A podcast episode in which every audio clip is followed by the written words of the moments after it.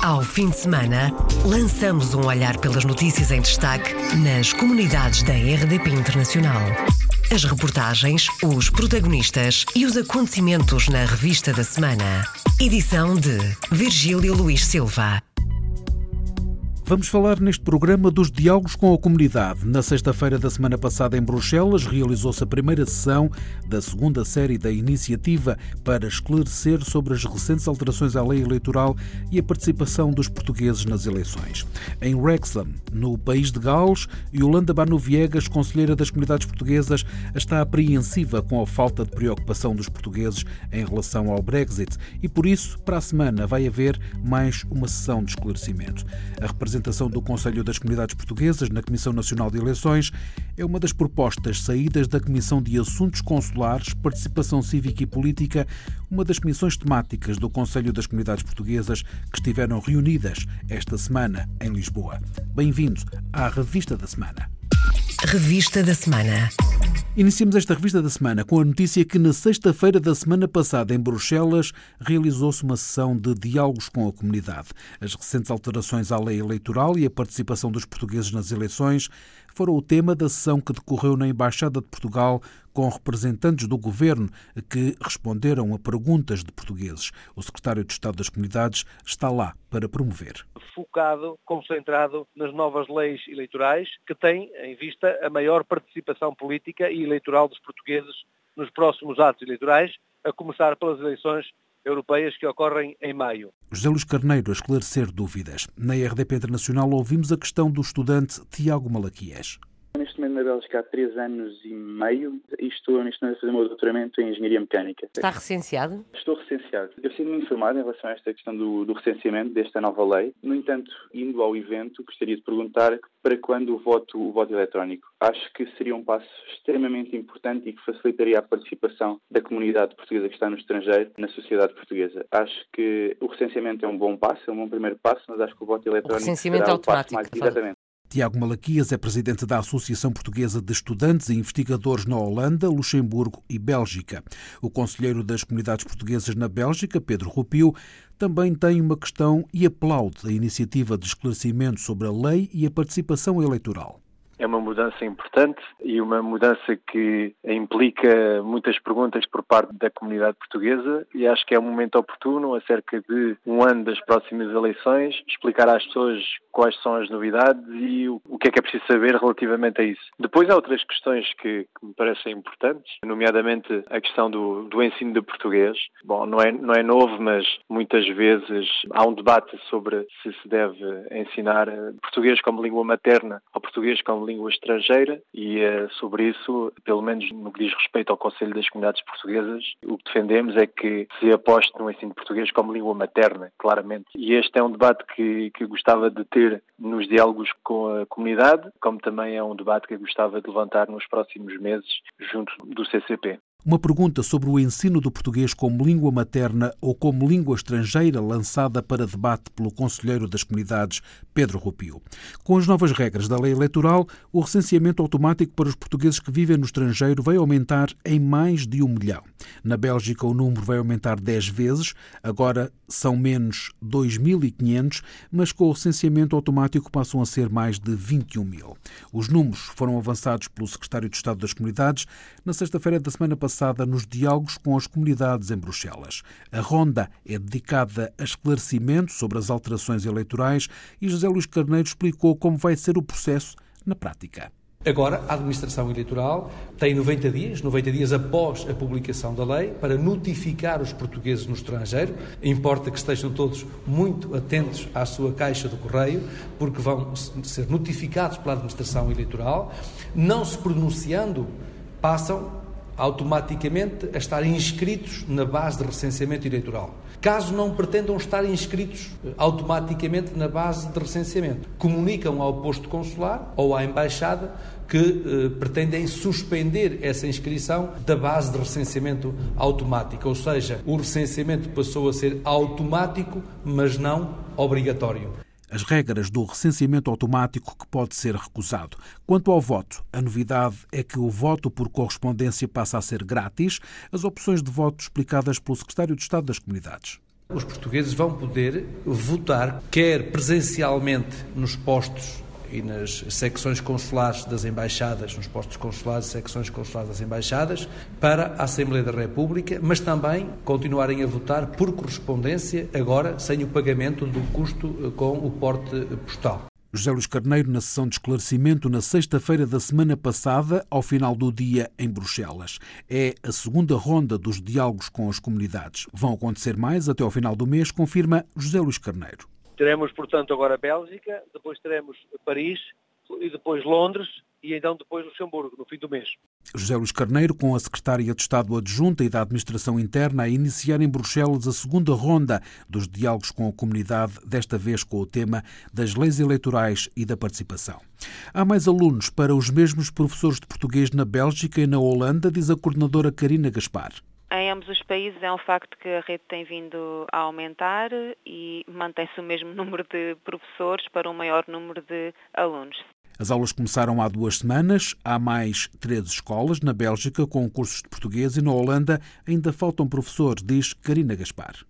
Ainda estamos à espera da colocação de um professor, mas até esse professor ser colocado, uma outra professora trabalha nessa mesma escola e assegura os alunos enquanto a situação não estiver eh, resolvida. Karina Gaspar é coordenadora do ensino de português na Bélgica e na Holanda. Somados, os estudantes são pouco mais de um milhar. Na Bélgica há três novas escolas com cursos de português. Números da coordenação do ensino de português na Bélgica e na Holanda revelados à RDP Internacional pela coordenadora Karina Gaspar. Nós temos na Bélgica para o ensino pré-escolar básico e secundário do nível A1 ao C1 seis professores, 47 cursos e cerca de 770 alunos, 18 escolas, cursos em 18 escolas e três das quais são novas. Na Holanda temos cerca de 240 alunos para quatro professores, todos com horário incompleto, claro, porque os cursos funcionam maioritariamente ao sábado, 21 cursos e seis escolas. Temos temos um novo curso em Utrecht, não é novo, é o segundo ano que, que está aberto na cidade de Utrecht. A coordenadora do ensino de português na Bélgica e na Holanda, Karina Gaspar. Cresceu a Associação Portuguesa de Estudantes e Investigadores da Bélgica e do Luxemburgo, alargou-se à Holanda, conta o presidente Tiago Malaquias.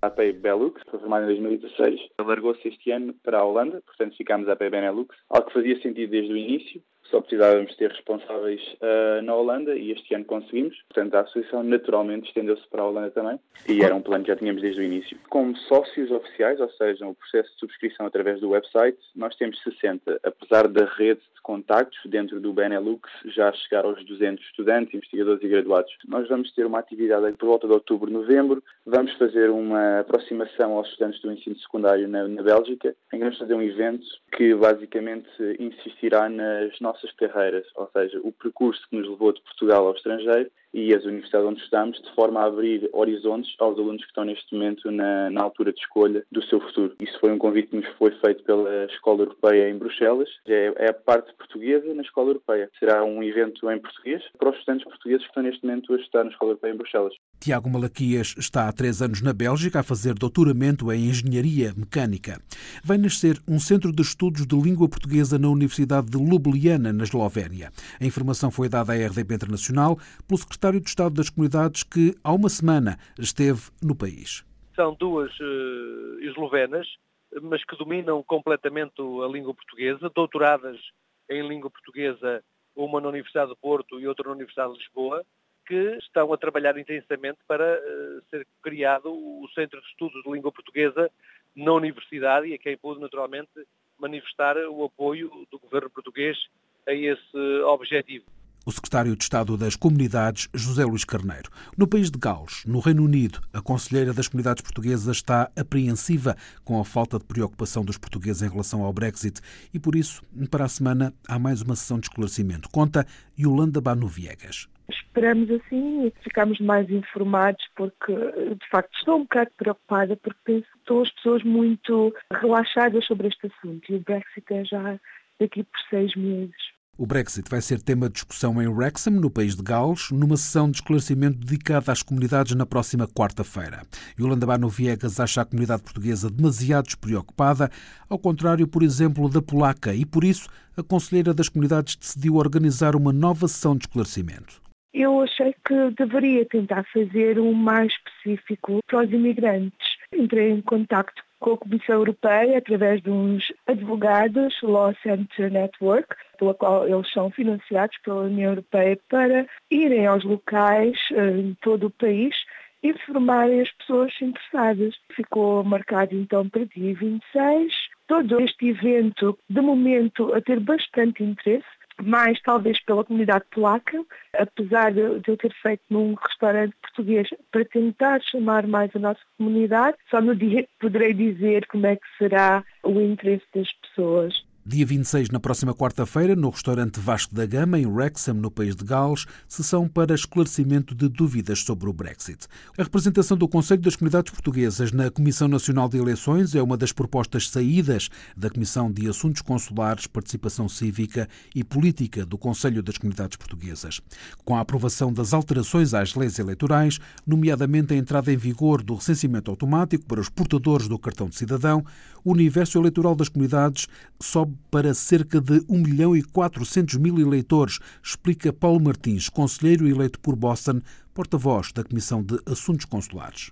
Com estes números, cerca de 1 milhão e 400 mil eh, eleitores no círculo da imigração, eh, seria eh, importantíssimo que um dos membros do, do, do, Conselho das Comunidades Portuguesas ficasse presente na Comissão Nacional de Eleições. Seria importantíssimo pelo seguinte: para estarmos mais próximos dos meios de divulgação, para sabermos quais os planos de divulgação, para fazermos a ponte com as próprias comunidades e com, com o sistema eh, implementado. Achamos que isso, eh, nós já fazemos parte de outras, de outras comissões e achamos que esta seria uma comissão importantíssima em que houvesse um elemento eh, do Conselho das Comunidades Portuguesas.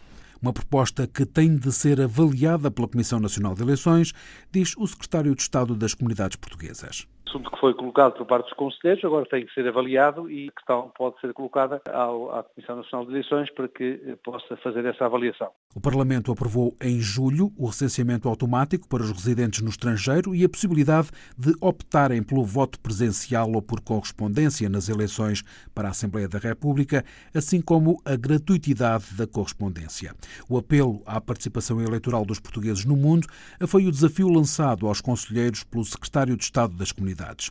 Mas Flávio Martins, presidente do Conselho Permanente do Conselho das Comunidades Portuguesas, recorda que esta é uma missão de todos, sobretudo do Estado português é porque isso é uma responsabilidade do Estado português também. Porque senão parece que serão apenas as comunidades portuguesas que têm essa responsabilidade e se não houver uma ampla participação, nós é que falhamos. Quando na verdade nós falharemos se isso acontecer, mas todos têm que estar conscientes de que os partidos políticos e que o governo português e que a própria presidência da República falham também nisto aqui. Quando eu vejo o professor Marcelo, por exemplo, ir às comunidades e, e ter uma multidão atrás dele, por exemplo, é, de uma mensagem gravada em áudio para que possa ser inclusive veiculada dele ou de outras personalidades às comunidades dizendo, olha, é importante que vocês participem. Portanto, eu acho que esta é uma responsabilidade conjunta e não apenas, evidentemente, do, do Conselho ou das comunidades. Formação para os dirigentes associativos é um dos temas prioritários para os conselheiros da Comissão de Ensino de Português, Cultura, Associativismo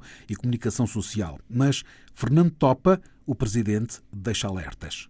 No passado, eu lembro perfeitamente que se fizeram alguns cursos de formação de líderes associativos. Mas atenção, eu penso que isso também tem que ser feito de uma forma muito particular, bem feito. Ok, nós temos que formar líderes, independentemente da condição política ou partista que, que cada um possa ter. Mas quando nós vamos de frente com as associações, temos que pensar que estamos a, a tomar ações e, e ir em função de toda uma comunidade que é muito diversa. A formação para dirigentes associativos vai ser retomada na próxima semana, diz o secretário de Estado das Comunidades uma formação através de plataformas digitais, até porque, anuncia José Luís Carneiro, a partir de 1 de outubro estão abertas as candidaturas a projetos das associações portuguesas no mundo. A partir do dia 1 de outubro está aberto o período de candidaturas que se prolongará até 31 de dezembro para as associações portuguesas no estrangeiro. Aliás, aproveito esta oportunidade para, para aqueles que nos estão a ouvir, lembrar que toda a documentação e as regras relativas às candidaturas eh, estão disponíveis no portal das comunidades portuguesas, que pode ser consultado. Poderão descarregar essa informação e entre o dia 1 de outubro e 31 de dezembro, todas as associações dos portugueses no estrangeiro podem formular as suas candidaturas para empreenderem os seus projetos e quero dizer que vai haver um reforço considerável nos meios disponíveis para apoiar o movimento associativo no estrangeiro.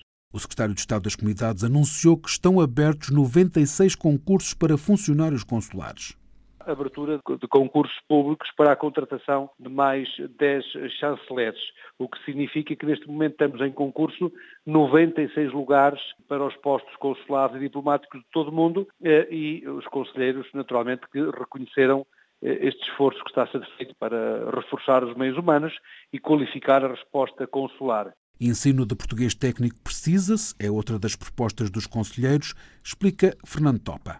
Estão a aparecer muitos jovens profissionais portugueses de segunda e terceira geração e agora neste momento estão muitos até a vir para Portugal. Se não falam português, menos o português técnico na sua área profissional. Então isso é fundamental para a internalização do português e para o ponto de vista técnico e profissional, para que realmente as pessoas tenham as capacidades necessárias para ter sucesso Fernando Topa, presidente da Comissão Ensino de Português, Cultura, Associativismo e Comunicação Social. O secretário de Estado das Comunidades propôs aos conselheiros o adiamento da data das eleições para o Conselho das Comunidades Portuguesas, a que devem realizar-se em setembro de 2019, para evitar que estas possam trazer alguma perturbação no acompanhamento às comunidades portuguesas no processo eleitoral para as legislativas em Portugal. A proposta vai agora ser analisada pelos conselheiros. Sem se comprometer, José Luís Carneiro ouviu o pedido dos conselheiros, um orçamento de 200 mil euros para o funcionamento do CCP, contra os 125 mil anuais que estão em vigor. O balanço de dois dias de trabalhos da Assembleia da República, dos conselheiros das três comissões temáticas do Conselho das Comunidades Portuguesas, Assuntos Consulares, Educação e Associativismo, Questões Sociais e Migrações. Encerramos esta revista da semana com a notícia que o Fado Clandestino é o nome de um grupo luso-francês que vai lançar um disco para a semana. Uma francesa, um luso-francês e um português que compõem este projeto a que fez uma nova interpretação do fado. Se a minha alma soubesse de onde vem, se os meus passos tivessem um destino, se além da dor não houvesse desdém, cantava livre o meu fado clandestino se além da dor não houvesse desdém, cantava livre o meu fado clandestino. Mas vou errante sem pátria nem lei. Lizzie é francesa, mas canta o fado em português e explica a escolha do nome para este projeto. Aquela hum, ideia de clandestinidade reflete mesmo o nosso lugar no meio do fado e do ponto de vista musical porque hum, o que fazemos sai das convenções e sai sobretudo das convenções do meio de fado em França. Aquele fado não podia ter nascido em Portugal, porque não faz muito sentido, tem muito a ver com a nossa realidade francesa. Portanto, é um tipo de fado que, que erra entre duas terras e que se quer libertar eh, também das convenções. O grupo Fado Clandestino apresenta um disco que é um EP daqui a uns dias no Teatro Comédie Nation, em Paris.